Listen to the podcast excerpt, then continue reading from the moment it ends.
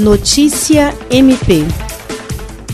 o Ministério Público do Estado do Acre, por intermédio da segunda Promotoria Especializada de Defesa do Patrimônio Público e do Grupo de Atuação Especial de Combate à Corrupção, emitiu uma recomendação à Secretaria de Saúde do Acre solicitando a imediata suspensão do contrato de trabalho e retirada da folha de pagamento do médico Martoni Moura e Silva. De acordo com a recomendação, assinada pelos promotores de justiça Mirna Mendoza, Vanessa Muniz, Antônio Alceste e Dyson Gomes, Gomes, o servidor, contratado pela CESACRE, atualmente reside e atua em outro estado, não exercendo suas atividades desde abril deste ano, conforme dados repassados pela própria secretaria, embora permaneça recebendo salários. Apesar da abertura no final de julho de processo administrativo pela CESACRE para apurar os fatos e possível aplicação de sanção administrativa, o MPAC constatou que o médico segue recebendo salários, segundo consta no portal da Transparência do Governo Estadual.